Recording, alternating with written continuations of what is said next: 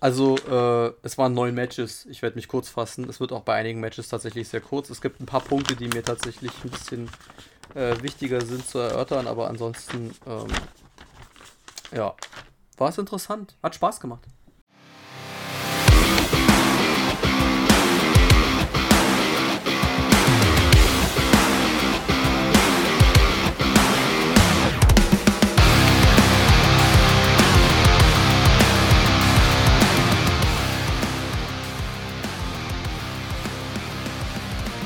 Hallo und herzlich willkommen zu Catch and Phrases. Äh, es ist AEW Review Zeit und ihr wisst, was das bedeutet. Es wird kontrovers. Es wird kontrovers. Mein Name ist Christian und an meiner Seite ist der MMMM MJF hassende Mike. oh Gott, sehr schön auch wieder. Äh, ich bin immer wieder von deiner Kreativität überrascht. Ja, hallo Christian. Äh, schön, dass wir wieder beieinander sind. Ja, äh, kleine äh, Catch and Phrases und ich lege natürlich mit ein paar Catchphrases los. Äh, richtig, es ist AEW-Zeit. Es ist nicht AEW-Zeit alleine, es ist AEW und New Japan-Zeit und ja, es wird kontrovers.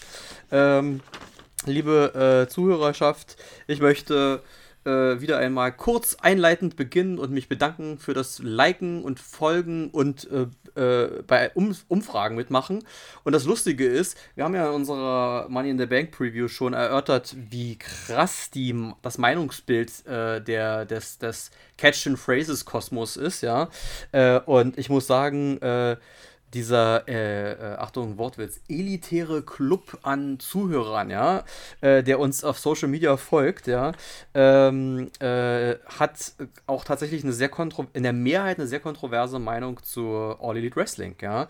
Äh, wir fragten euch, äh, ähm, nach CM Punks Rückkehr, Top oder Flop. Und da waren 88% dafür, dass das Top war. Im Nachgang zur ersten Collision-Folge fragten wir euch, wie war die erste Collision-Folge Top oder Flop? Und 80% sagten, die Folge war Flop. Ja. Ähm, dann will ich nur eine Sache noch loswerden. Äh, äh, äh AEW und New Japan treffen bei Forbidden Door aufeinander und äh, da fragten wir euch, äh, seid ihr für AEW oder für New Japan? Und ganz lange war die Fanbase äh, in der Mehrheit für, für, New Japan. Zum Zeitpunkt unserer Aufnahme land, landete die Umfrage bei 50-50. Punktlandung, wirklich.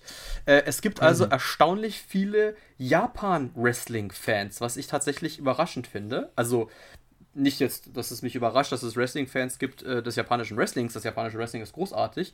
Aber, äh, und es ist mir auch klar, dass es in Japan bestimmt sehr be beliebt ist. Aber ich bin gespannt, wie viele Leute in Deutschland äh, das so gut fanden. Lasst uns also wissen, wie euch die äh, unsere Forbidden Door Review gefallen hat und äh, was ihr von äh, New Japan als Liga als solches haltet. genauso natürlich auch von All Elite Wrestling. Aber da, wie gesagt, da gibt es die, die sagen WWE über alles und dann gibt es die, die sagen endlich mal eine Konkurrenz. Ähm, so, soviel zum Einstieg. Ich möchte nichts Zeit verlieren und äh, gleich äh, mit der Card loslegen. Äh, das, hat, das haben die Verantwortlichen von AEW und New Japan auch gemacht und sie fangen tatsächlich WWE-mäßig jetzt mit den gleichen Fehlern an, in meinen Augen. Äh, äh, in Anführungsstrichen Fehlern. Der World Champion im Opener. Tut mir leid, finde ich nicht gut. Ja, MJF mhm. hat gegen äh, äh, Hiroshi Tanahashi gekämpft. Das ist für sich gesehen auch ein Dream Match. Ja, also das ist eine Card voller Dream Matches gewesen und es gab zwei, die alles überschattet hat und äh, haben und die da auch am Ende der Card richtig aufgehoben waren. Und man muss halt immer, der Opener muss immer gleich abholen, sage ich mal. Ähm, und das ist MJF, der, der holt ab, klar, keine Frage. Äh, es war halt schon geil, du hattest das in unserem Vordings ja, schon gesagt. Äh, äh, im Vorwort, ja, MJF kommt raus und auf seiner Robe steht New Japan ist ein Indie. Ja. so besser Heat, besser Heat kann man gar nicht ziehen, ja. Also äh, und ich musste auch sofort lachen und äh, äh, ja, für mich ist äh, MJF sowieso, wie gesagt, ich feiere den immer wieder, so, so wie bei dir bei WWE LA Knight. Für mich ist MJF die Zukunft des Professional Wrestlings in, in, in, insgesamt, ja, also in den nächsten zehn Jahren könnte der von mir alle World-Titel gewinnen und äh, Roman Reigns entthronen, ist mir egal. Ja, also äh, der, der, der Junge ist einfach geil. Den, du ja. willst den hassen, ja. Der legt los mit seinen Worten und du willst ihn einfach hassen. Also äh, man könnte sagen, äh, der Dominic Mysterio seiner Liga. Nein.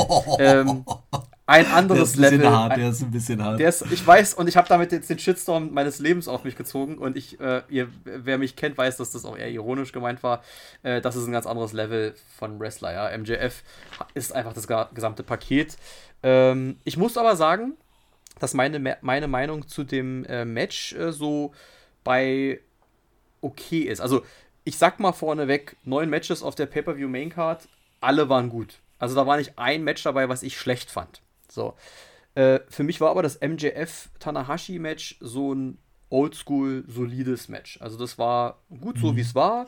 Und MJF hat auch auf die Art und Weise am Ende gewonnen, wie er meistens gewinnt, äh, mhm. äh, mit so ein bisschen Referee-Distraction und am Ende entweder ist es der Gürtel oder der Ring und in dem Fall war es dann wieder der Ring. Äh, ist aber auch vollkommen in Ordnung, bin ich dabei. Es war unterhaltsam, es war da, Tanahashi, das ist ja äh, Hiroshi Tanahashi, das ist so ein bisschen der äh, japanische Shawn Michaels, ja, also für die die so äh, mehr bewandert sind, äh, Asche auf mein Haupt, wenn ihr das an, also wenn, wenn ihr das anders seht oder das oder noch anders beurteilen würdet. Aber wann ich, wann immer ich den gesehen habe, der ist so vom Alter her schon so ein bisschen in der Ecke so äh, der, der, der Veteran, ja. Und äh, im Ring kann der halt auch alles Mögliche und deswegen irgendwie so, da gibt's die, die, die, den Streit, wer noch besser ist und so weiter, aber äh, Tanahashi war auch nicht umsonst äh, oft im Main Event und hatte auch große Matches in Japan äh, in, in, in, in, bei Wrestle Kingdom im Tokyo Dome gegen Okada. Äh, also deswegen, tolles Match. Äh, für mich nicht das, also ja, also hätte, ja, vielleicht hätte man mit dem anderen Match zuerst anfangen sollen, ja, aber äh, ich fand's toll. Willst, ja. möchtest, du, möchtest du was dazu sagen? Ich, also ich habe es ja bei der letzten AW äh, Preview, äh, Review, Review schon gesagt. Ich habe ähm, auch nur Ausschnitte gesehen, weil ich äh, irgendwie keine Zeit hatte, hatte für den ganzen Spaß, mir da auch noch äh, zu Gemüte zu führen, äh, Forbidden Door, so zwischen Arbeit, Familie und allem, was sonst so im Leben anfällt. Ähm, aber tatsächlich zwei Sachen. Ähm, einmal die Entrance. Ich war überrascht tatsächlich, dass das das Opener-Match ist. Ich habe einfach nicht damit gerechnet. Natürlich irgendwie prominenter Spot, auch für den Anfang, für den Champion. Trotzdem, mir gibt es so ein bisschen die Vibes, MJF trotz Titel, trotz World-Title, ist irgendwie ja. nicht, nicht irgendwo an der Position in der Company, wo er eigentlich sein sollte. Auch, also es fällt mir auch immer wieder auf, wenn es so um die ganz normalen Weeklies bei, bei AW geht, so dass, dass er gar nicht so das alles bestimmende Überthema ist. So immer wenn er auftaucht, ja. ist, ist da Heat und so, aber irgendwie diese World Title Geschichte ist nicht so prominent platziert, wie ich das häufig erwarte. So deswegen das, dieses Opener-Ding gibt mir da wieder dieses Gefühl. Und was tatsächlich bei mir so ein bisschen, ah, so ein bisschen, ich will nicht sagen Langeweile aufkommt, weil das vielleicht ein bisschen hartes Wort ist, aber ähm, diese Art und Weise, wie MJF seine Matches gewinnt am Ende des Tages, ist dann doch wirklich immer gleich so. Ja. Da fehlt mir so ein bisschen die, die Entwicklung. Also deswegen, ich würde mich da deiner Meinung anschließen. Das, was ich gesehen habe, war ja. okay. Es hat mich jetzt ja. nicht wahnsinnig vom Hocker gehauen, aber ähm, ja, ist halt so ein MJF-Match, MJF-Match gewesen. So. Ja, ja, du hast es genau richtig erfasst äh, und du triffst da einen Punkt und am Ende trifft es auf jeden zu. Jeder, man kann sagen, ja, ist doch bei jedem so, das ist ein typisches Cody-Match, das ist ein typisches Kenny-Match, ja, mag auch sein, aber äh, MJF läuft nach, haha, Wortwitz, Schema F ab, ja, das ist immer relativ ähnlich, ja, also seine Fäden, wenn er dann, also man muss, man muss Forbidden Door extra sehen, muss man auch dazu sagen, äh, äh, normalerweise gibt es Storylines, die auf irgendwas hinauslaufen, bei Forbidden Door wurden die Matches einfach rausgehauen, muss man ganz ehrlich sagen, große Fäden, die auf irgendwo hinführten, gab es bei dieser äh, AEW New Japan äh, äh, zweiten Auflage äh, von Forbidden Door äh, auch dieses Jahr nicht. Ähm, äh, oder, oder, nur geringfügig, sagen wir es mal so. Ähm, und bei MJF ist es so normalerweise auch, bei den Fäden auch so. Es gibt immer das gleiche Schema. Ja, du musst erstmal das Match gegen mich verdienen und dann muss der gegen eine Reihe von Herausforderungen ankämpfen, der Gegner, und dann so und so und so und am Ende kommt das Match und dann ist auch der Ausgang der Matches sehr ähnlich. Nicht, dass MJF keine großartigen Matches bestreiten kann. Mit Brian Danielson das Iron Man Match hat gezeigt, dass das kann. Äh, äh, das, äh, äh äh, Dog Collar Match gegen CM Punk auch und viele andere Matches. Jericho, er hat ja gegen die Großen alle gekämpft schon. Ähm, wie gesagt, deswegen sage ich ja, für mich ist MJF auch die Zukunft, aber es ist so ein bisschen so ähm, solide, ja, also zumindest bei so Matches wie diesem. Kann aber auch tatsächlich vielleicht auch von der Motivation abhängen, dass auch ein MJF davon abgefuckt ist, dass er als amtierender World Champion im Opener steht und nicht im Main Event.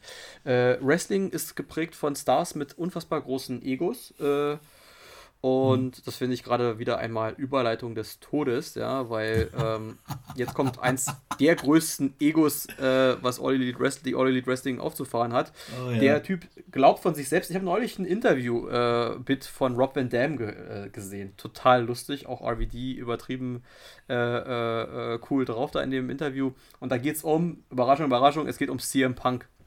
Und äh, und, das, und der bestätigte etwas, ich will gar nicht so groß auf die Anekdote eingehen, aber der bestätigte etwas, was ich von vielen Seiten gehört habe.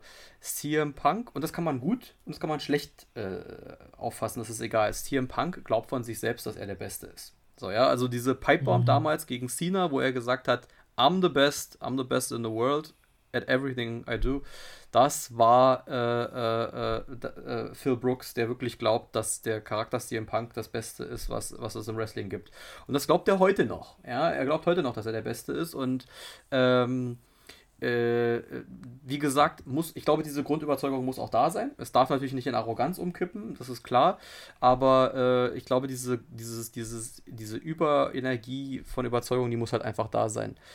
Was passiert ist, ist normal, dass es Neider gibt, dass es Leute gibt, die das äh, in den falschen Hals kriegen, weil andere haben eben auch große Egos, wie ich gerade sagte, ja, und es kommt dann eben äh, öfter zu Streitigkeiten äh, und äh, dem berühmten Brawlout äh, damals mit der Elite, in dem Fall auch im Zusammenhang mit CM Punk. Interessant ist die Entwicklung jetzt, nämlich die um CM Punk, die sie sich jetzt äh, getan hat, nämlich dass CM Punk in Kanada, das ist ja schon bei Collision aufgefallen, ausgebuht wurde und nicht wenig. Also er wurde auch bejubelt zum Teil. Also es geht jetzt so in geteilte, äh, äh, in, gete in, die geteilte Stimmung über. Äh, dass er in Chicago gefeiert wurde, das war klar. Zu Hause, da wird er immer gefeiert werden. Und deswegen mhm. war der Satz von, ich glaube, Excalibur war es, wir sind nicht mehr in Chicago, we're not in Chicago anymore, äh, vollkommen zutreffend, weil auf einmal war alles anders. Man muss aber auch dazu sagen, jetzt waren wir in Kanada. Ja, und in Kanada ist die Stimmung auch nochmal eine andere. Ja, also es wird interessant sein, wo auf der Welt wir uns befinden werden. Äh, ich werfe ein London Baby und hoffe, dass wir im Punk bei All In sehen werden und bin gespannt, wie 65.000 plus äh, auf CM Punk äh, reagieren werden. Ich werde es dann hinterher persönlich berichten. Gehen wir zum zweiten Match über. CM Punk kam, wie gesagt, er kam raus, er wurde zum Großteil ausgebuht. Aufgefallen ist mir schon beim zweiten Match, wichtiger Punkt äh, oder etwas Interessantes, was ich nämlich schon gesagt habe, äh, auch in Kanada, nämlich wie unfassbar over die Japaner waren. Satoshi Kojima war ja CM Punks Gegner in diesem äh, Erstrunden-Match des Owen Hart Turniers und äh, der wurde ja gefeiert bis zum Get-No, ja. Ich habe gedacht, Leute, also das ist nur irgendein japanischer Wrestler. Aber Hiroshi Tanahashi genauso, die anderen, die kamen genauso. Und mhm. das sind halt die-hard Wrestling-Fans, die zu diesen Shows gehen. Und äh, die kennen jeden, die kennen jede Einzugsmusik und alles.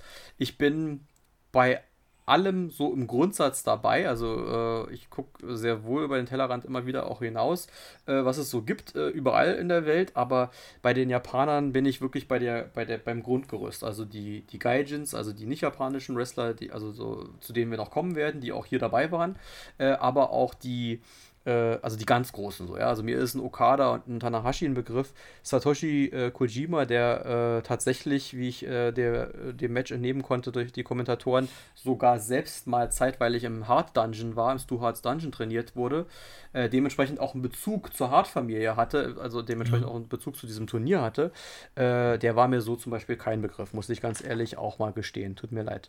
Ähm, ja, wie gesagt, mega krasse Stimmung. Ähm, Match war äh, ähnlich eigentlich von der Qualität solide, wenn man ehrlich ja. ist. Ich muss aber sagen, es war von der Stimmung her eine ganz andere Sache halt. Ne? Also Punk, das muss man halt einfach sagen, der ist halt wirklich der Love him or hate him, aber er zieht Reaktionen und das ist halt der Punkt. Und ähm, das war schon äh, ziemlich, ziemlich cool, ähm, dass er, dass er da, äh, was er da abgeliefert hat und was man halt sagen muss, man merkt, er hat Spaß. Ja, er hat Spaß bei dem, was er macht. Es gab dann eine Stelle, die bei mir besonders hervorstach. Äh, äh er machte die Hogan-Hörgeste und lieferte dann auch gleichzeitig den Legdrop. Ja, den Hogan Legdrop, Hulk, äh, Hulk Hogan Atomic Legdrop. Und da dachte ich mir auch so, Das kann nur CM Punk machen, ja. Und steht auf und lacht und grinst alle an. Also in dem Moment war er dann auch ein Heel, ja. Also ja. Äh, bei Punk weißt du dann auch nicht, ist er Face, ist er Heel. Und er war in dem Match dann quasi der Heel, ja. Ähm, und finde ich interessant. Er hat das Match dann gewonnen. Äh, äh, für mich äh, nicht, also für mich wenig überraschend. Ich muss ganz ehrlich sagen, ähm, er ist für mich auch ein Favorit von dem Turnier. Ja, äh, ich glaube, dass er weit kommt, äh, sagte er, und dann flog er eine Runde vorher, eine Runde später gleich raus. Äh, so wie es dann meistens ist, wenn ich bei Turnieren was äh, sage. Grüße an meinen Bruder Marcello. Äh, so geht es uns jedes Jahr bei 16 Carat. Äh, ich prognostiziere irgendjemanden als Favoriten und der fliegt in der ersten Runde am Freitag gleich raus. Ähm, trotzdem, ich favorisiere CM Punk und wenn es nicht Punk wird, was ich persönlich gar nicht so schlimm fände dann Ricky Starks. Ja, den äh, sollte man auf dem Schirm haben. Gar nicht mal Roderick Strong oder Samoa Joe oder so, sondern Ricky Starks. Der ist auch noch jemand, auf den wir achten sollten. Ähm, was mich gewundert hat, ist, warum das Match gegen Satoshi Kojima war und nicht gegen Kenta. Denn eigentlich wurde viel Kenta-Punk angeteased, weil Punk hat den Go-to-Sleep von Kenta hm. quasi adaptiert und Kenta hat in den so sozialen Medien immer zu verstehen gegeben, dass äh, äh, Punk den Go to Sleep geklaut hat. Und eigentlich bot sich jetzt bei Forbidden Door dieses Match an und es wurde auch angeteasert. Auf einmal hat man es dann nicht gemacht und man weiß nicht warum. Ich habe irgendwo gelesen, Kenta wollte nicht, wo ich mich frage, warum wollte er nicht? Vorher wollte er die ganze Zeit. Also keine Ahnung, aber wie gesagt, CM Punk polarisiert eben überall. Deswegen. Ja.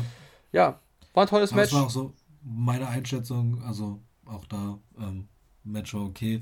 Es, bei, bei Punk, gerade nach diesen längeren Pausen, bin ich mir aber nicht so sicher, wie, wie gut läuft es am Anfang quasi wieder, ne? Ringrost, ne? Hatten wir bei, an den Daumen, hast du ja nicht nur beim Game, sondern halt auch in, im, im echten Ringkampf dann sozusagen. Ja. Ähm, dafür war es dafür war's ein solides Match, so kann man nichts zu sagen. Ja. Ähm, ich bin tatsächlich ein bisschen, was heißt überrascht über die Härte gewesen. Das ist ja bei AEW-Events häufiger mal ein ja. Ding, aber also auch da gab es ja irgendwie auch so, so Brainbuster-Moves, die du in der WWE einfach nicht mehr siehst, so. Ja. Ähm, wo, wo ich dann jedes, was, ja. wo ich, wo ich es dann sehe und denke so, what the fuck ist denn hier los? Also so dieser, so Sachen, die eigentlich früher mal so, als wir angefangen haben, Attitude Era so normal waren sozusagen, wo die sich gefühlt immer ständig irgendwas gebrochen haben oder so irgendwelche Gehirnerschütterungen ja. davon tragen mussten. So, das siehst du ja heute im modernen, im modernen Wrestling nicht mehr. Deswegen war ich da so wirklich überrascht, dass du das dann da auch so inflationär bei den anderen Matches, kommen wir ja auch noch zu, gesehen hast und was, also ja. ja dabei ist ja nicht geblieben. Ähm, aber dass es da dann losging und also Punk ist jetzt keine Ahnung, Mitte 40, jetzt nicht mehr der aller, allerjüngste und auch ja. hier äh, sein Gegner, auch der ist ja noch älter, der ist irgendwie Anfang 50 oder so. Ich dachte, okay, ja. die muten wirklich ihren Körpern jetzt auch in, in dem Alter, in Anführungszeichen, noch was zu. Ich will nicht sagen, dass die scheintot sind in dem Alter, aber doch für, für erfolgreiches Wrestling dann doch schon eher dem, dem der Mitte-Ende-Karriere zustreben. Ja, ja, richtig. Ähm, insofern äh, ja, doch überrascht, wie hart dann doch da intensiv diese Matches geführt worden sind. So viel nur am Rande. Ja. So. Ja, nee, aber vollkommen richtig und das geht auch durch die Bank weg so weiter. Ja, äh, äh, äh gut, äh, einige werden äh, sagen, äh, wird, es gibt nicht umsonst die, die, die, die Phrase, äh, it ain't ballet, ja, es ist kein Ballett, ja. Auf der anderen Seite ist halt das japanische, das japanische Wrestling ist halt, äh, hat ja nicht umsonst den Spitznamen Strong Style auch, ja. Also äh, ein, ein Shinsuke Nakamura wird nicht umsonst King of Strong Style genannt. Äh, das ist schon alles ein bisschen ähm, stärker. Du hast es in einigen Matches gehabt mit den Ohrfeigen. Äh, das ist nämlich auch so eine typische japanische Tradition, dass die dann da, das war dann, glaube ich, nämlich genau im nächsten Match, also wieder Überleitung des Todes, ja. Äh, ich habe wieder einen Lauf, ja, ich habe wieder einen Lauf.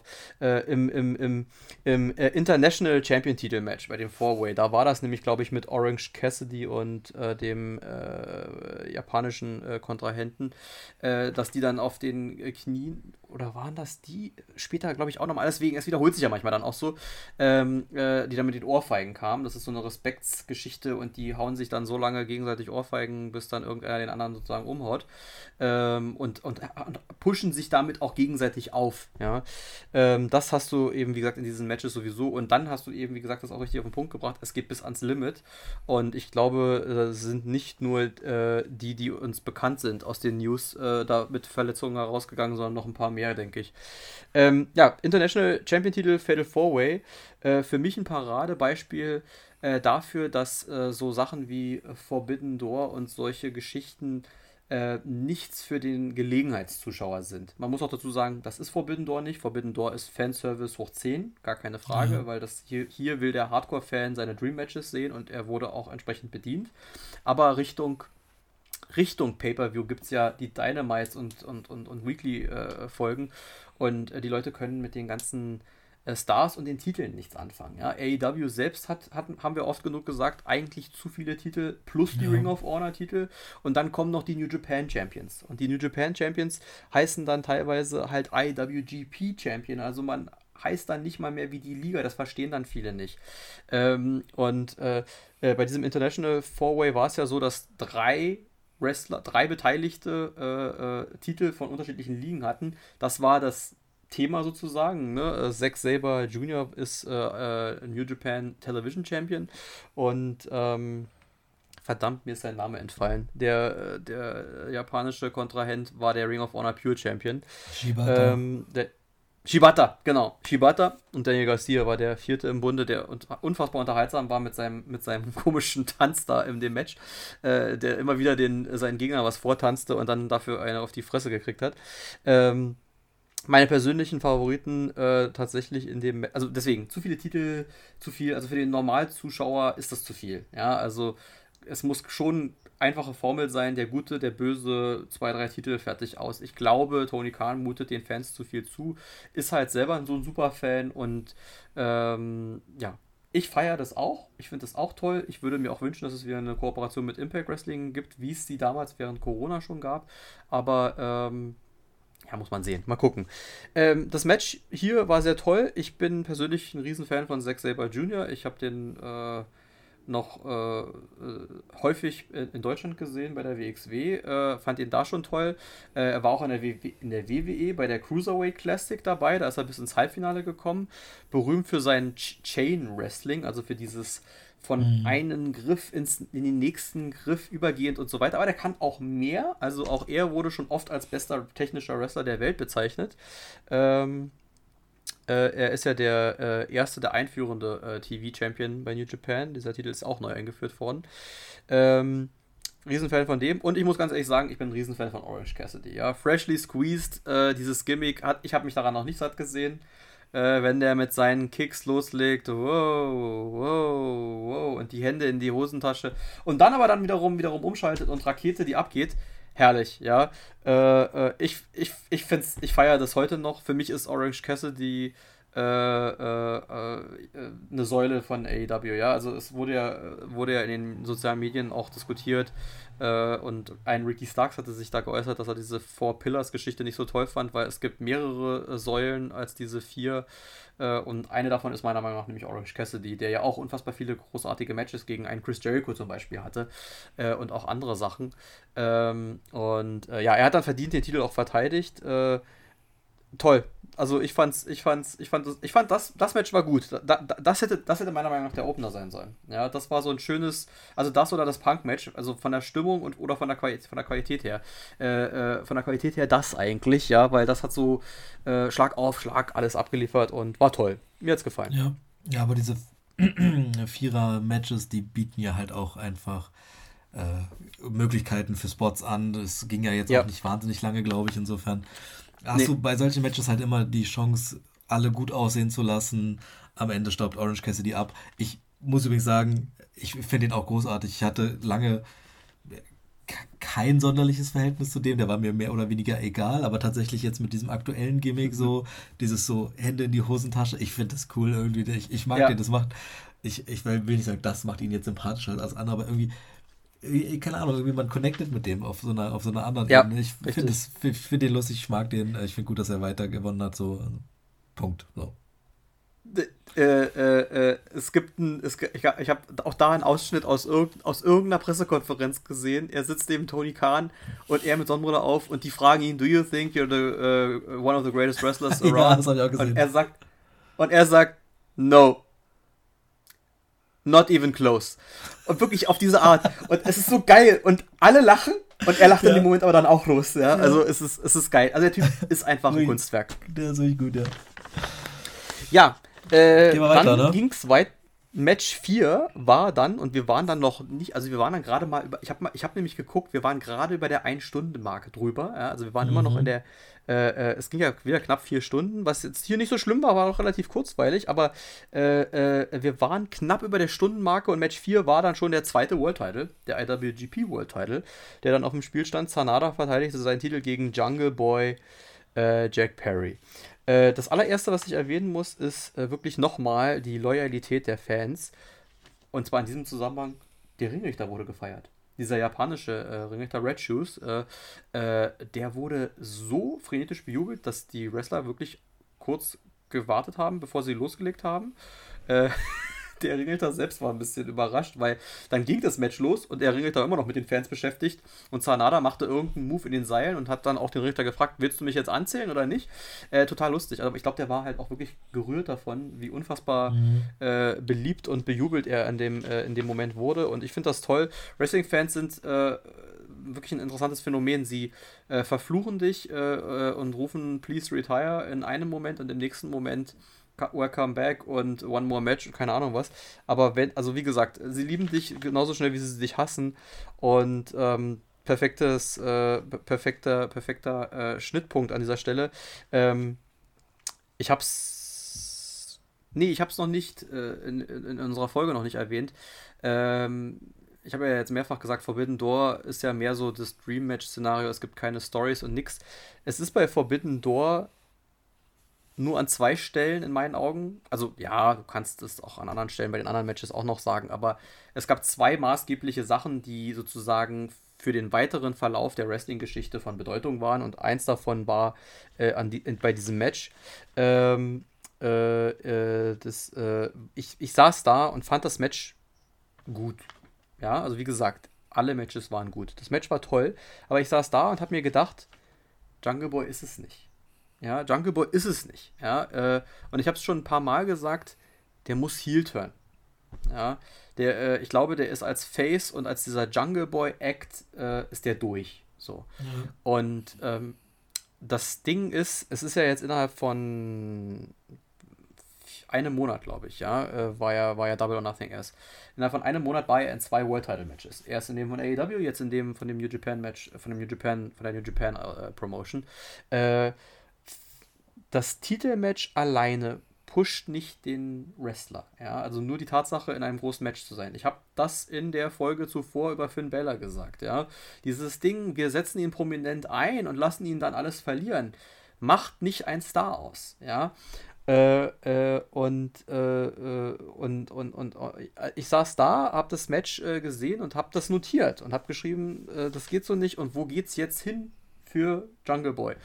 Und er hat ja das Match dann auch verloren, wie zu erwarten war eigentlich, muss man ganz ehrlich sagen. Und seine Begleitung bei dem Match war Hook. Und äh, die beiden sind dann auf der Rampe und auf einmal kam dann der Turn und ich habe mir nur gedacht, ja, endlich. Und die Reaktionen waren auch da genauso, ja. Es kam überraschend für die Leute. Hook ist ja unfassbar beliebt, ja, der, mhm. der Sohn von Taz. Und äh, äh, äh, diese, diese Allianz ist jetzt zerbrochen. Und äh, Jungle Boy ist jetzt ein Heal. Und für mich war das so ein HBK-Moment. Ja. Äh, äh, Shawn Michaels als der, vielleicht ist es ein bisschen sehr hoch. Ich wollte gerade sagen, da werden die, die großen Vergleiche rangezogen. Ja, aber Shawn Michaels. Aber, aber ich sag dir wo, ich sag dir warum. Und ich sag dir auch wieso. Ich sag nicht, äh, Jack Perry ist der nächste Shawn Michaels. Kann ich noch nicht beurteilen.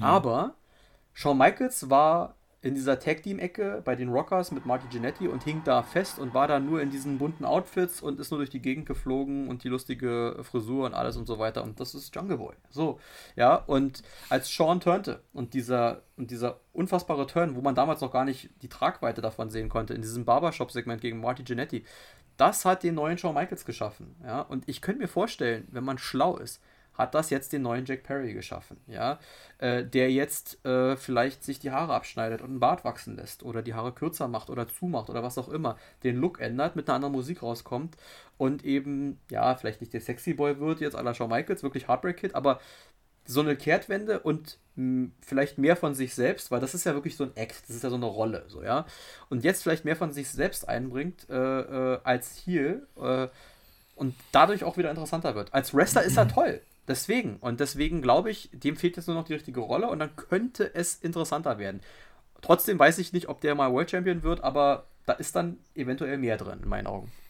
Ja, ähm, tatsächlich, dass er Heel turn sollte, das hattest du, glaube ich, bei der letzten AEW Review schon gesagt. ja. Ähm, ähm, ja, also ich, ich, ich bin da bei dir. Ähm, die, der hat ja bisher, also wirklich, keiner zweifelt ja an der Qualität seines ringerischen Könnens sozusagen, äh, sondern wenn es irgendwo Leute gibt, die, die sich über ihn beschweren, die sagen dann halt irgendwie, das Gimmick passt nicht und es ist irgendwie langweilig, das catcht die Leute nicht. Ähm, insofern, ja, ich, ich bin zu viel Gelegenheitszuschauer, dass ich überhaupt mitbekommen hätte, dass es diese Allianz zwischen Hook und, und Jungle Boy überhaupt gibt, ehrlicherweise. Ja, ähm, ja. Insofern war mir das so ein bisschen neu. Ähm, ich habe jetzt ach, das ist aber alles so weit weg, glaube ich, äh, dann irgendwie erste Stimmen gehört, die gesagt haben, oh, Heel Turn, jetzt äh, ist der Weg frei für eine Reunion mit, äh, mit äh, Christian und äh, Interessante Idee, ja. wo ich dachte so, puh, keine Ahnung, das fühle ich jetzt irgendwie noch nicht so richtig, vor allem wenn du das Gimmick tauschen möchtest, aber gut, wir werden, ja. wir werden sehen, wo das hingeht.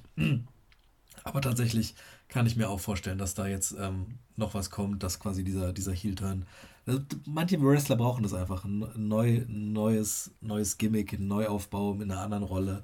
Und dann geht es auf einmal in ganz andere Sphären. Also jetzt, wir haben ihn jetzt heute schon ein paar Mal erwähnt. Dominik ist ja auch so ein Beispiel gewesen. So, der war als Sohn seines Vaters einfach eine langweilige ja. Lahmnummer so und jetzt äh, ja. da war nur der Heel-Turn da. Der, der wrestlerisch ist der auf gar keinem Level, aber dieser Heel-Turn hat ihn einfach in so andere Sphären ge geschossen, ähm, dass äh, vielleicht funktioniert es. Wir werden es, wir werden es sehen, wie es da weitergeht. Wir werden es sehen. Ich bin gespannt. Ich will mal aber eine Lanze ganz kurz für Domdom brechen, weil du immer sagst, der ist nicht so. Ja, der ist, der ist, der ist okay. Ja? Also der ist jetzt nicht äh, überragend, aber er ist okay. Ja? Also, er wird besser. Ähm, ja, definitiv. Also er wird auch besser immer mehr. Ja, das muss man auch ja. sagen. Ähm, Gut, gehen wir zu den, gehen wir zu den äh, quasi Headlinern der, äh, wenn man so will, äh, der Veranstaltung über. Das muss man ja fast schon so sagen, dass das die Headliner dann waren. Ähm, äh, das nächste Match war, äh, das ist ja eine tatsächlich eine der regelmäßigen äh, Stories von von ähm, von AEW, nämlich der, ich wollte gerade sagen, nein, der Blackpool Combat Club und die Elite äh, ja. fehlten. Ich fand es dann sehr lustig, als es dann auf einmal hieß, jetzt kommt ein 5 gegen 5 Match. Und ich dachte mir so, okay, und wer kämpft da eigentlich? Weil Brian Danielson kämpft gegen Okada und äh, Kenny Omega gegen Will Osprey. Ja, und dann wurden dann da noch ein paar Leute dazugeholt äh, auf, auf beiden Seiten.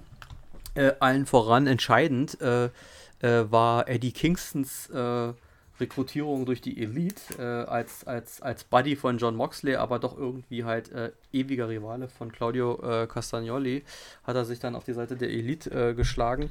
Und ähm, das war auch ein äh, ganz, ganz toller Moment, den ich unbedingt äh, erwähnen wollte aus dem Match. Das Match war toll, war super, aber es gab Standing Ovations, als die beiden sich gegenüberstanden. Ja? Also äh, also, also Mox und also Moxley und Kingston jetzt, die Leute haben äh, äh, alleine die Tatsache, dass die beiden jeweils eingewechselt wurden und sich von Ecke zu Ecke gegenüberstanden, so krass gefeiert, dass sie sofort aufgestanden sind und da standen und das gefeiert haben und gewartet haben, was jetzt kommt. Und ähm, dann haben die auch tatsächlich auch abgeliefert, äh, in dem Sinne, dass die sich dann gegenseitig diese Endless-Jobs verpasst haben, die nie aufgehört mhm. haben. Äh, und auch nicht aufhörten, während die anderen äh, äh Beteiligten irgendwelche äh, äh, Moves weitermachten. also da aus dem Ring flogen mit fünffach Corkscrew und weiß ich nicht, was alles, was da gemacht wurde. und, und die waren sich da immer noch am Choppen. Und dann hat ja Claudio das Ganze unterbrochen. Ähm, ja, ansonsten muss ich sagen, auch da wieder dann so, also deswegen immer alles gut. Also deswegen, das ist immer das Problem. Ich bin bei AEW von Tag 1 an dabei und habe es damals auch übertrieben gefeiert und feiere es auch heute noch und bin mega gehypt auf All In. Aber neben den guten Matches müssen die Stories auch wieder ein bisschen mehr mh, hm, Farbe bekommen. Also diese Geschichte ist ja da, aber sie lebt halt von den Matches, sage ich mal. Ja? Also die und, und, und in dem Fall ist halt dieses wieder dieses Schema F-Ding, ja. äh, äh, es gibt immer diese eine Stable-Story, ja, also die Stables, die miteinander fäden. Und da in dem Sinne auch muss man auch sagen, Nachtigall könnt ihr trapsen. Das Ganze läuft auf die AEW-Version eines Wargames-Matches hinaus, also sollte es zumindest. Ähm, nämlich Blood and Guts, ja. Ähm, denn äh, die Teamschlachten stehen jetzt relativ äh, äh, paré, ja. Also einmal haben die einen gewonnen, einmal haben die anderen gewonnen. Jetzt müsste noch das Blood and Guts Match als, als, als Abschluss kommen, meiner Meinung nach. Dann, dann sind wir durch mit dieser Fehde. Und äh, das haben wir halt so. Es gibt so diese alljährliche Teamfehde, ja, wenn man so will. Ja, also entweder ist es Jerichos Truppe, früher hieß die Inner Circle, heute Jericho Appreciation Society, oder es gab dann eben in dem Zusammenhang MJF mit The Pinnacle, die Elite war da mal dabei oder auch nicht, und dann hatte sich halt dieser Blackpool Combat Club gegründet, äh, der ja dann auch zu einem richtigen Stable wurde wie gesagt, deswegen, also irgendwo ist das Schema immer wiederkehrend, ja. Äh, ja, okay, die, das Wrestling, Client Wrestling einmal 1 ist immer das gleiche, das ist auch klar. Aber man muss halt aufpassen, dass sich die Geschichten nicht zu sehr wiederholen, dass es dann doch zu vorhersehbar auch für den Zuschauer äh, wird. Ähm, halte ich, halte ich, wie gesagt, für ein bisschen riskant an der Stelle. Aber äh, ansonsten, weil, weil, weil, wie gesagt, ansonsten sind das halt dann immer diese, diese, diese vielfach Beatdowns und ich muss dann auch immer an Bret Hart denken. Äh, ich muss immer wieder an Bret Hart denken, der nicht nur mein Lieblingswrestler in Kindheitstagen war, sondern irgendwo auch Logik, also wirklich auch recht hat, so von der rein von der Logik her. Ich feiere das ja trotzdem auch, ja, aber äh, er hat da nicht ganz unrecht, wenn er sagt, ja, da reihen sich zehn Wrestler auf und einer fliegt und die kippen wie Pins um, äh, wenn, er, wenn, wenn der von draußen auf die rauf fliegt. Eigentlich müssten neun Wrestler, die draußen stehen, den einen fangen können, oder nicht? Also von der reinen Logik her jetzt, ne? Also die sind doch stark. Also die kippen doch nicht alle um, nur weil der eine da angeflogen kommt. Also deswegen, also das sieht halt immer alles schön aus, so rein von einer kämpferischen, also von einem sportlichen Aspekt, also vom sportlichen Aspekt eines Kampfes her, eines simulierten Kampfes her, ist es manchmal fragwürdig, was gemacht wird. Das, das will ich auch nicht in Frage stellen. Auf der anderen Seite sage ich aber auch immer, muss man halt auch das Athletische anerkennen und das gehört dazu und es ist imposant und ich finde das immer wieder toll und deswegen feiere ich auch die Young Bucks, sind meiner Meinung nach auch eins der größten Tag-Teams äh, der Welt, ja. Äh, ich mache jetzt wie T mit seiner Fave 5, ja. Äh, 25 Leute sind in der Fave 5. Ich habe in der letzten Folge gesagt, die Usos sind eins der besten Tag-Teams. Ich habe aber auch gesagt in der WWE. Die Young Bucks sind äh, definitiv aber auch äh, bei den besten Tag-Teams äh, aller Zeiten sehr weit oben mit dabei und das auch zu Recht, ja, definitiv. Äh, da, da würde ich auch jeden Streit gerne mitgehen, weil die Matches von denen sind halt einfach auch cool. Mhm. Punkt. Haben wir eigentlich jetzt schon gesagt, wie es ausgegangen ist? Äh, achso, äh, wie ist es ausgegangen? Äh, äh, die, äh, die Elite hat gewonnen. Die Elite hat gewonnen. Äh, äh, lass mich kurz überlegen, wie, wie ging das denn eigentlich? Was war denn das Finish? Ähm, ich weiß nur, dass sie gewonnen haben. Was war denn das Finish? Mit, mit, ach hier, mit dem. Das hat der. Nee, das war bei Sting. Ja, das ist, wenn die Matches, wenn es da so viele Matches sind. ja, ja das ist tatsächlich immer ein Ding. Eddie Kingston kann sich nicht über diesen Sieg freuen. Warum nicht? Ja, weil er nicht das gekriegt hat, was er wollte, in dem Sinne. Äh, und. Äh, ah, ja, ja, doch, ich hab's gesehen. Als sämtliche Gegner nun angeschlagen vor dem Ring lagen, legte Tomohira Ishii gegen ja. Yuta los. Er brachte einen Flying Lariat ins Ziel und. Richtig, der hat gewonnen. Zum, ja, das habe ich, äh, stimmt. Das hatte genau. mich tatsächlich auch überrascht, als ich das gesehen habe, weil in so einem, in so einem Match mit insgesamt zehn Wrestlern einen Sieg quasi clean im, im Ring zu erzeugen, ja. hat mich überrascht. Ja. Also, dass da ja. irgendwie kein, kein Eingriff war. Die lagen einfach alle draußen und sind nicht reingekommen und so. Das ist so hoch. Das sieht man auch selten in solchen Konstellationen. Ähm, ja, das war, das war witzig. Ja. Ja, ja. Siehst du, deswegen, es war so belanglos, dass es mir schon wieder entfallen war. Ja, das wäre ähm, jetzt auch tatsächlich kein Match gewesen, was ich unbedingt auf der Karte gebraucht hätte. Nee, also naja, ja, auch in dieser Konstellation, es wirkt dann halt auch so zusammengesetzt, halt auch mit den Teilnehmern halt. Ja. Tomohiro Ishii auch, ist, äh, ist auch eine, ist auch eine Wrestling-Größe äh, schon, aber äh, das sind halt so Leute, wo man sich halt fragt, also die haben ja in der Fehde da eigentlich nichts zu suchen, so, ja. Also das war dann ja. eben das und das übernächste Match, über das wir gleich reden werden, waren ja Matches, wo man quasi gesagt hat, wir nehmen unsere Fäden und machen nicht AEW gegen New Japan, sondern machen AEW und New Japan gegen AEW und New Japan sozusagen kooperationsmäßig auch, ja. ja. Äh, ich finde, der Ansatz ist ja toll und ist auch okay und ein so ein Match auf der Karte ist auch okay, aber es waren ja in diesem Fall sogar zwei. Ähm, Bevor wir zu dem, nee, es ist nicht das übernächste, es ist, äh, es ist das vorletzte insgesamt sogar. Ja. Bevor wir zu dem Match kommen, kam ein Match, das handle ich jetzt auch nur kurz ab, äh, das äh, sozusagen als äh, ähm, ja von vielen bestimmt als Winkelpause genutzt wurde, das ist nämlich das Frauentitel-Match. Ähm, äh, diese Willow Nightingale ist ja äh, da, da, auch wieder New Japan Open Strong Champion, ja, also noch auch noch ein weiterer Frauentitel mehr, äh, den man dann auf dem Schirm haben muss, quasi als Gelegenheitszuschauer. Ähm, ähm, für Hardcore-Fans alles super, alles toll. Ich habe mir auch so gedacht, okay, könnte man tatsächlich auch während des Matches dann, als dann auf einmal Ruby und Saraya des Ringes verwiesen wurden, könnte man tatsächlich doch auch einen Titelwechsel hier machen und dann so, sowas wie Doppelchampion mal wieder, weil haben wir ja so selten bei AEW. Aber dann dachte ich mir auch so, ist es nicht. Tony Storm wird mit dem Titel, hatten wir ja auch bei Double or Nothing Review schon besprochen, die wird mit dem Titel bis nach London fahren auf jeden Fall. Äh, und äh, das wäre jetzt auch, also wie gesagt, deswegen sage ich ja, Forbidden Door ist ja dann doch mehr eine etwas äh, mehr oder weniger glorifizierte House-Show, Dream-Match-Card, wie auch immer, äh, wo jetzt nicht so überraschend auf einmal irgendwie die Titel zwischen den Promotions oder so wechseln. War dann an dem Fall auch, äh, in dem Match dann auch nicht der Fall. Das Match war toll, auch, also, also auch für, also jetzt ja, muss ich wieder vorsichtig sein, für ein Frauenmatch gut. Also man weiß, ich, wer öfter hört, weiß, ich bin nicht der Riesenfan der Frauen, des Frauenwrestlings. Wenn es gut ist, merke, erkenne ich es an. Und äh, das war auch gut. Ja, also Tony Storm ist auch eine großartige Wrestlerin. Das Team eben auch um sie und Saraya und, und Ruby Soho ist äh, definitiv äh, äh stark äh, und äh, die Geschichten da werden auch weitergehen. Aber ähm, ja, es war, es war okay. Ja, also ich habe für meinen Teil, ich, äh, mir hat der Name Willow Nightingale gar nichts gesagt ähm, und war positiv überrascht von dem, was ich gesehen habe. Also ja. es hat mir, es hat mir gut gefallen. Es war also ähm, einfach ein gutes Match. Es hat mich irgendwie, ja. vielleicht auch liegt daran, ne, keine Erwartung, du hast, du denkst an nichts und dann wird dann ein solides Match abgeliefert. Insofern ähm, war, ich, war ich positiv überrascht ähm, und ja, ich fand es gut. Ausgang war mir halt komplett egal, aber ähm, deswegen ja. finde ich es jetzt Deswegen ja. ne, keine Erwartung, dein Ausgang egal und dann ein gutes Match abgeliefert. Also was willst du eigentlich mehr am Ende des Tages? Äh, fand, war, war eine gute Unterhaltung. So können wir aber jetzt gleich zu den, zu den richtigen großen Unterhaltungen kommen, würde ich sagen. Zu, zu, den richtigen Knallern. In meinen Augen äh, kommen wir zum Match des Abends. Äh, äh äh, weshalb ich ja auch bestätige, also wieder mich selbst widerspreche, in, äh, was man beim Wrestling ja immer wieder macht, weil hier das, also äh, äh, Will Osprey gegen Kenny Omega, ja, und sie kamen raus unter ihren Spitznamen von damals, nämlich Aerial Assassin, äh, Will Osprey und Best Bout Machine Kenny Omega, ja. Also äh, quasi mit ihren Spitznamen aus, aus, aus früheren Zeiten sozusagen, äh, daran angelehnt sozusagen auch zu sagen, ey, wir hauen richtig auf die Kacke. Es war die zweite äh, Großauflage dieser, dieser Paarung. Es war quasi das Rematch zu Wrestle Kingdom, 4. Äh, Januar, wo sich Kenny den Titel von äh, Will geholt hat. Damals schon das Match hochgelobt gewesen.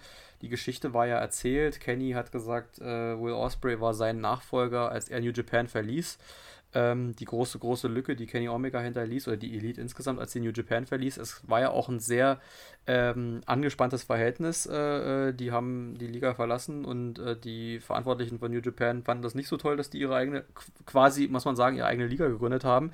Äh, umso schöner ist es, dass es jetzt endlich diese Kooperation oder seit einiger Zeit diese Kooperation gibt äh, mit New Japan Pro Wrestling. Das Match war mega. Ja, das Match war mega. Die beiden haben auf die Kacke gehauen. Äh, es war, äh, wie es äh, an dieser Stelle, glaube ich, sogar zum er vielleicht nicht zum ersten Mal, aber Tatsache ist, Moxley hat nicht geblutet. Dafür floss das Blut bei diesem Match. Aber, Alter, ja.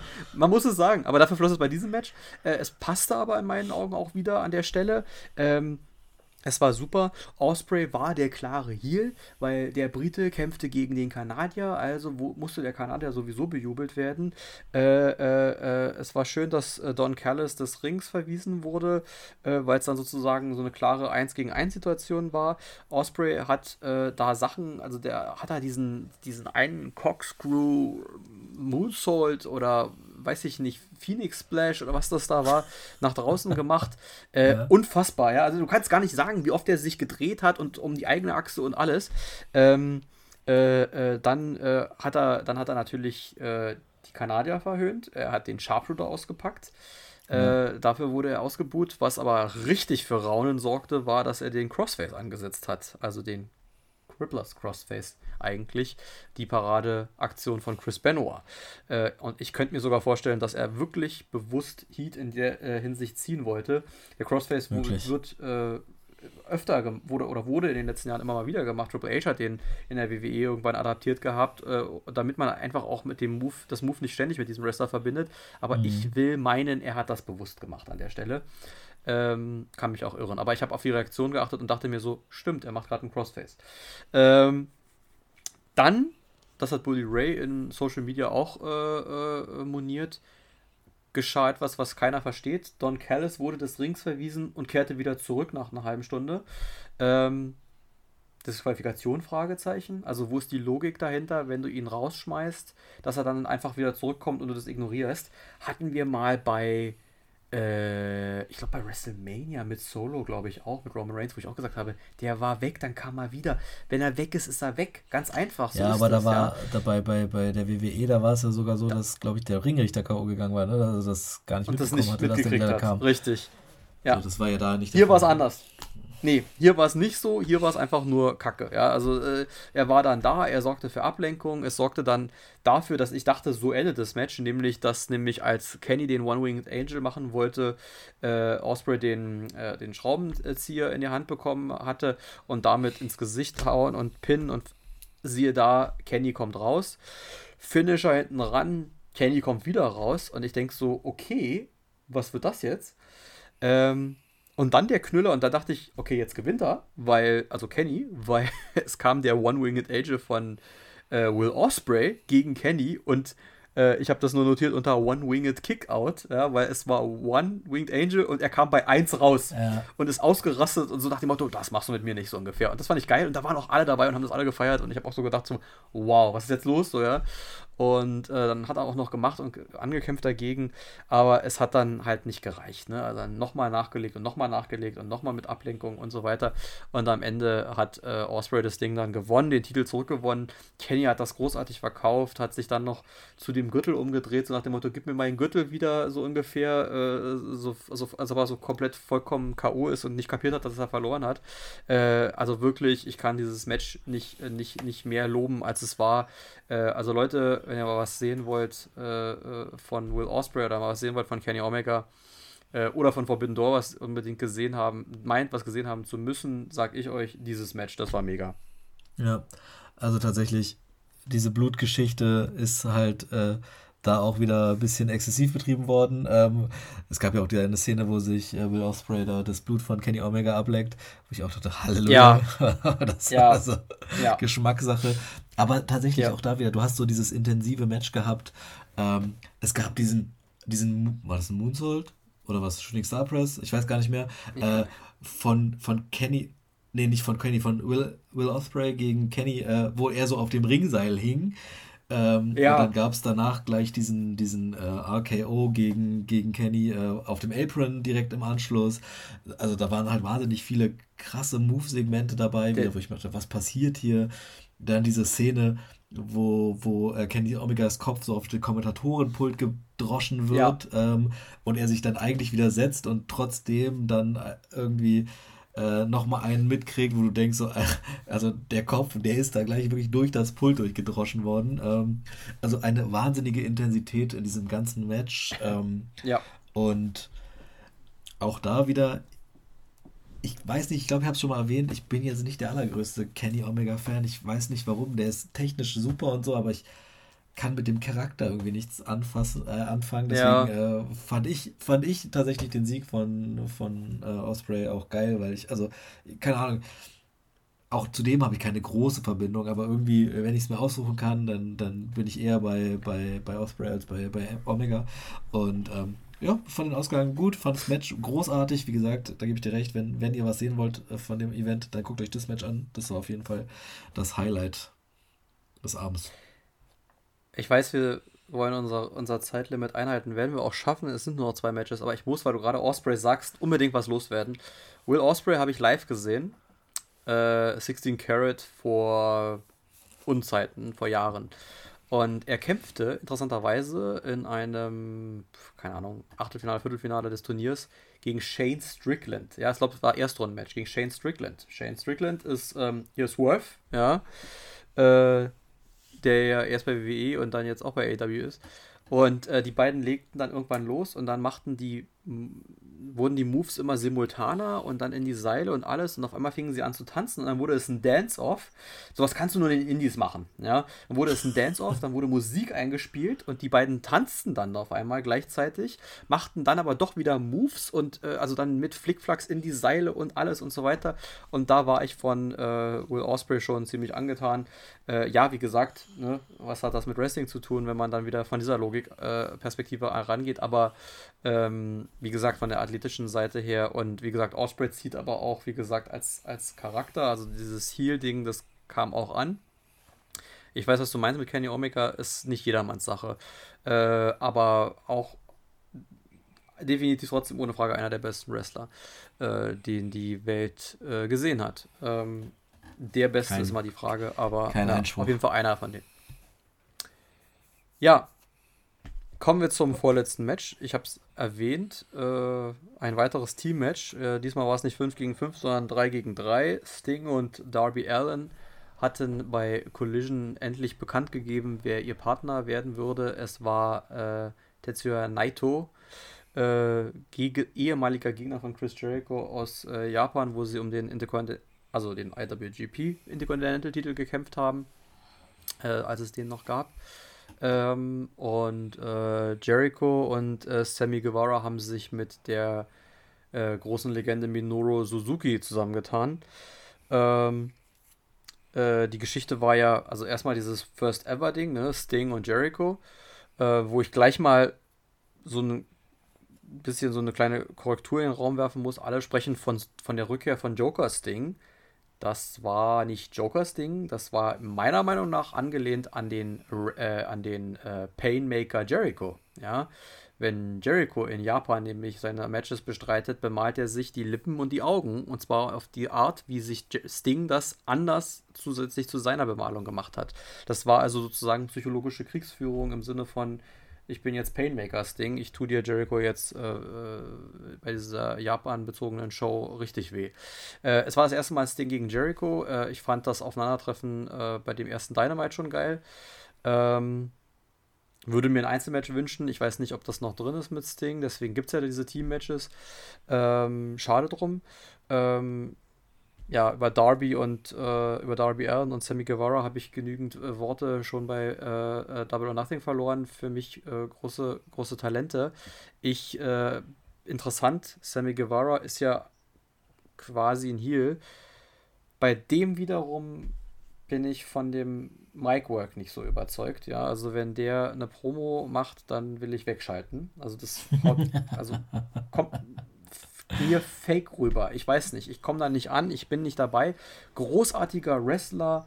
Der macht mega geile Moves. Als Jericho ihn angewiesen hat und gesagt hat, ich bin dein Boss, mach jetzt diesen äh, 450 oder 630 oder wie oft er sich um die Achse gedreht hat, äh, äh, äh gegen, gegen Sting nach draußen durch den Tisch.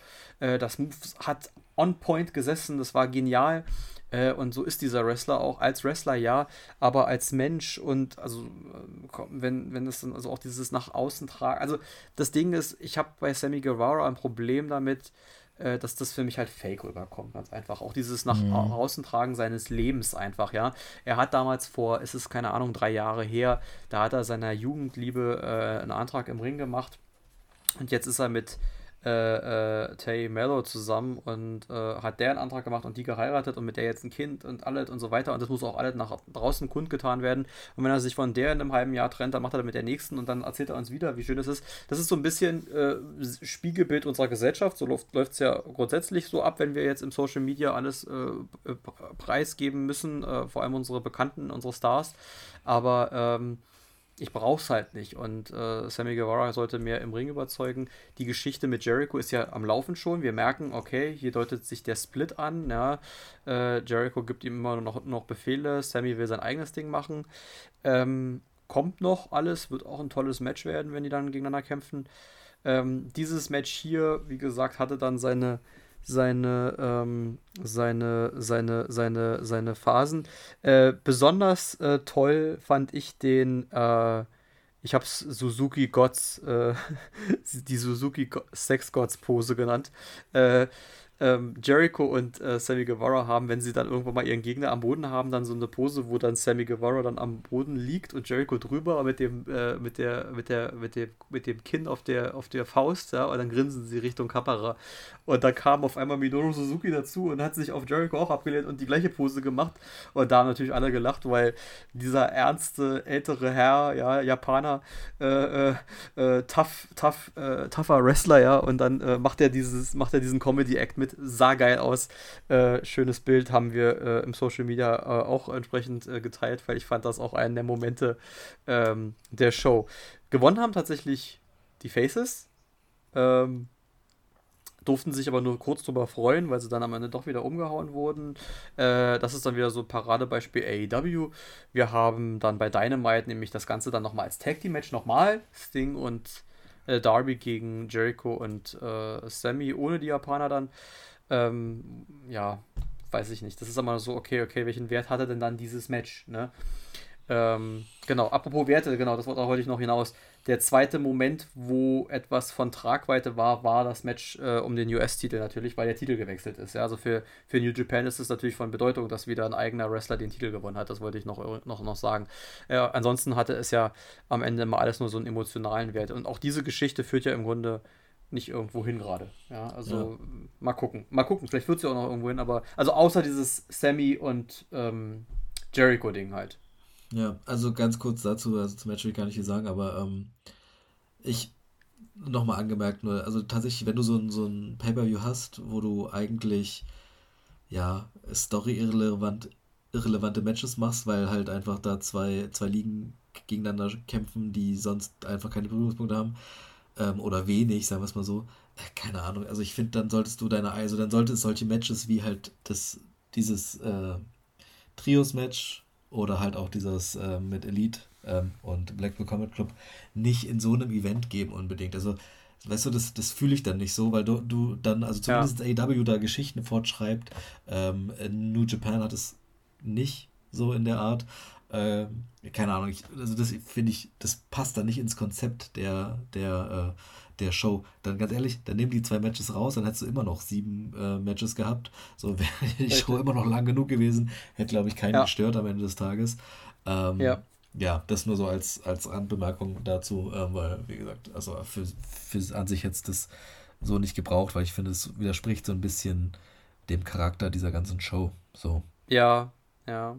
Wie, wie ich schon sagte, ein, eins von diesen Team-Matches, wo die sich als Allianz zusammentun, äh, aus beiden Ligen jeweils, reicht, hatten wir bei Elite gegen BCC, hätten wir bei dem Match nicht gebraucht. War, war schön, war, vor allem war es auch wieder schön, ähnlich wie bei dem Elite-Match zu dem US-Title-Match, war das auch so ein bisschen hart, wie man es, wie es klingt, äh, so eine Art Cooldown vor dem Main Event, ja, sozusagen. Ja, also die beiden mhm. äh, Headliner hintereinander wegzuhauen, wäre halt ein bisschen das krass gewesen. Krass so war das.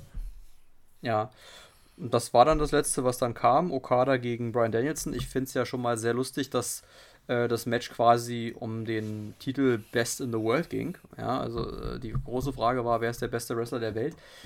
Jetzt werden Wrestling-Puristen sagen, Okada ist einer der besten Wrestler der Welt. Okada hat äh, eine Reihe von Klassikern eben mit besagten äh, vorher, vorher, vorher, vorher genannten äh, Talenten, nämlich Tanahashi oder auch Kenny Omega, äh, abgeliefert.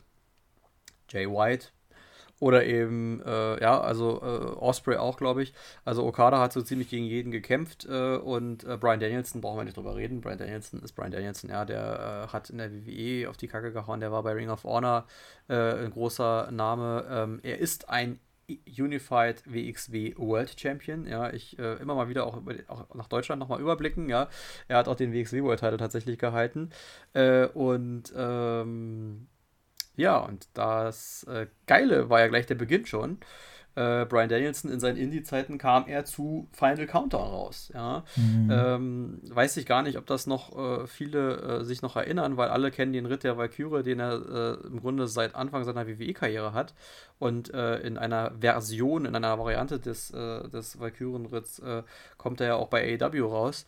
Aber es war immer schon im Gespräch, ob sich Tony Khan die Lizenzen von Final Countdown von Europe äh, großartiger Song, by the way, ähm, äh, äh, ähm, sichert und sie sind sehr teuer. Und er hat es jetzt auch bei einem, bei, bei dem Media Scrum auch gesagt, äh, es hat, äh, es ist so auf dem Level, als, als ob er sich einen Wrestler unter Vertrag genommen hat, hat er gesagt. Also es war richtig teuer. äh, er wird wohl auch in Zukunft nochmal damit auftreten, was das auch heißen mag. Ich könnte mir vorstellen, äh, äh, dass er vielleicht bei All In auch nochmal mit dem Lied auftreten soll oder weiß ich nicht oder zu einem späteren Zeitpunkt. Bei Brian Danielson ist es ähnlich wie bei Sting, wir äh, äh, gehen Richtung Karriereende. Ja? Und äh, das ist jetzt sozusagen so Richtung Abschiedstour und ähm, umso krasser der Matchausgang, muss ich auch ganz ehrlich sagen. Ich hätte gedacht, dass eventuell, also auf dem Weg habe ich mir gedacht, das müsste Brian Danielson gewinnen, weil äh, von den großen Matches hatte das US-Titelmatch ja äh, der New Japan-Vertreter gewonnen. Und wenn wir es so ein bisschen 50-50 halten wollen von den Ligen her, sollte der AEW-Mann es dann an der Stelle machen. Aber ich hatte, hatte so von der Match-Logik her gedacht, es könnte sein, dass Okada derjenige ist, der äh, Brian Danielson bezwingt. Ähm, es kam ja dann alles ganz anders. Äh, Heute wissen wir, äh, was ich während des Matches nicht wusste oder mir nicht sicher war, äh, dass sich ja Brian Danielson wohl den Arm gebrochen hat während des Matches. Und das wohl schon zehn Minuten vor Schluss. So. Und ähm, da war ein Moment im Match, eine Phase im Match, wo ich auch meinte, oh, jetzt ist irgendwas nicht in Ordnung. Also das kann sogar sein an der Stelle gewesen sein. Äh, hab dann aber gedacht, weil sie halt nahtlos weitergemacht haben, so typisch für eben dieses hart, für diese hart geführten Matches, dass das halt Teil der Story, also dass es die Story ist. Ja, die Story ja. ist jetzt, er ist mit dem Arm angeschlagen und er kann ihn nicht, er kann ihn nicht bekämpfen. Ja, er muss gucken, dass er diesen Lebel Lock äh, mit einem Arm macht und mit den Beinen und dass er so einen Griff macht, ohne den Arm zu benutzen. Äh, dass er dann am Ende so gewinnt, ist dann halt natürlich beeindruckend gewesen, war aber vielleicht doch aus der Not heraus dann wahrscheinlich improvisiert, würde ich behaupten, was dann im Übrigen auch wieder die Klasse eines großartigen Wrestlers wie Brian Danielson und auch Okada dann äh, zeigt. Ähm, vielleicht war es auch von, von vornherein ein ähnlicher Ausgang geplant, ich weiß es nicht, aber ähm, äh, ja, wie gesagt, also erstmal natürlich Hut ab immer, ne, äh, dieses äh, verletzt kämpfen, dieses Thema haben wir ja äh, immer mal wieder, äh, sollte man, sollte man nicht oder macht man es damit schlimmer und wo ist die Grenze und alles. Ähm, und gerade Brian Danielson hat ja schon eine längere Verletzungsgeschichte und auch schon eigentlich Retirement und alles hinter sich. Ähm, mhm. Aber ähm, äh, ja, das ist halt wie gesagt dieser Geist, ne? Also das ist halt, was halt gerade auch die Japaner halt wie gesagt so verkörpern und wo äh, da sich halt auch, also die Wrestler dann auch den Respekt der japanischen Fans eben holen, wenn sowas eben kommt. Also eigentlich von jedem Fan, aber in Japan besonders. Äh, und ähm, ja, deswegen. Also krasses Match äh, bei, diesem, bei dieser Debatte Best in the World, äh, wer ist es und äh, sozusagen bin ich halt, wie gesagt, eher beim Will Osprey Kenny Omega Match gewesen, ähm, als beim Brian Danielson Okada Match. Ich fand es aber gut, also, äh, also auch, wie gesagt, harte, harte Manöver und da war ein, äh, äh, ein Piledriver oder, also, oder so eine Variante davon dabei, wo ich dachte, oh mein Gott, ja, also da, also, da waren auch so ein paar, so ein paar Dinger, ja aber ja, unfassbar. Ja, ich, weiß, was, ich weiß, was du meinst. Das ist auch der ja. Grund, weshalb es beim, bei dem, also der Brainbuster beim Match von CM Punk, der war ja noch, das war ja noch harmlos gegen ja. einige Piledriver und sonst Varianten, die es da gab. Äh, irgendwie rückwärts vom Rücken raus, runter und so, wo du denkst, so, was passiert hier ja. gerade? Ja? Ähm, also es waren, waren wilde Matches auf jeden Fall dabei. Ähm, bei dem musste ich tatsächlich auch an mehreren Punkten nicht schmunzeln, aber es war doch ein paar Sachen, die mich überrascht haben. Zum einen halt tatsächlich der, also der Ausgang, ich will nicht sagen, der Ausgang an sich hat mich überrascht, weil ich war auch dabei, wenn, also die teilen sich die, die Main Events in Anführungszeichen 50-50. Deswegen habe ich mir schon gedacht, dass Brian Danielson gewinnt. Ja. Ähm, ähm, aber tatsächlich, also erstens, dass es dann da durch ein Submission passiert, hat mich überrascht. So, das habe ich irgendwie nicht erwartet, weil das ist immer ja noch, noch nochmal fast nochmal besonderer als, als irgendwie dann ein, ein Pinfall, äh, so ja. aus meiner Sicht. Und tatsächlich, aber da wusste ich es ja auch noch nicht, ich habe mich ein bisschen über diesen, über diesen Submission-Move mit den Beinhebeln und so gewundert, weil ich dachte, was ja. macht er denn da? Ja. Aber so im Nachgang macht es natürlich dann auch Sinn, aber es war trotzdem, es sah irgendwie, also, aber so, das musst du dann in dem Moment auch erstmal können und so auch verkaufen können. Es, also ich fand das nicht unnatürlich irgendwie, nicht als ob die das da mhm. spielen oder so. Ich finde, es war gut improvisiert so und es hat auch irgendwie ja. auch optisch Sinn gemacht, so weißt du. Es war jetzt nicht so, dass ich mir denke so, also irgendwie verkackt er sich da gerade den Move, sondern das, das, ich fand, das hat auch die Wirkung erzeugt, die es erzeugen sollte, glaube ich, so dass es einfach noch Zacken mehr, mehr Druck ausübt. Also ich war dann, äh, konnte damit auch aus äh, mit leben. Ich war halt bloß am Anfang wirklich überrascht, dachte mir so, was, was tun die da so? Also was, was, was soll dieses Zusammengeknote von allen Körperteilen, die sie da gerade finden? Aber ja, ja gut, ähm, diese Geschichte mit dem gebrochenen Arm, das ähm, war mir da, da zu dem Zeitpunkt auch nicht klar. So. Das war's von mir. Von dir auch wahrscheinlich. Ja, würde ich auch sagen. Ich habe nochmal nachgeguckt. Äh, äh, Stand jetzt tatsächlich 100% sind dafür, dass diese Veranstaltung top war. Finde ich auch. Ähm, äh, wir werden uns äh, auch in Zukunft wieder über äh, AEW-Shows unterhalten. Wie gesagt, über All In werden wir sowieso berichten.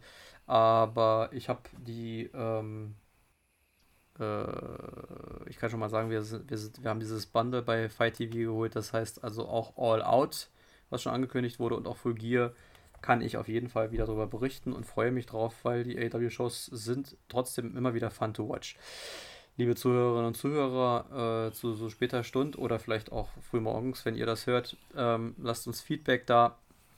Sagt uns, ob euch das gefällt, was wir hier so schwafeln oder auch nicht oder äh, eure Meinung oder auch eure Meinung. Äh, wir sind äh, ein Podcast von Fans für Fans, mit Fans. Also wir möchten auch gerne das einbringen, was ihr so, was ihr da so alles vom Stapel lasst. Und ähm, deswegen immer wieder Hashtag Alter, anhören, liken, teilen, abonnieren und bitte das Bewerten nicht vergessen auf allen Plattformen. Und ansonsten sage ich, äh, zitiere ich unseren äh, Kindheits, eine unserer Kindheitsstimmen äh, von All Elite Wrestling, also aus WWE-Tagen von All Elite Wrestling, unseren äh, allseits geliebten Günther Zapf und würde an dieser Stelle sagen, auf ein Wiedersehen. Bis Adios. Liebe geht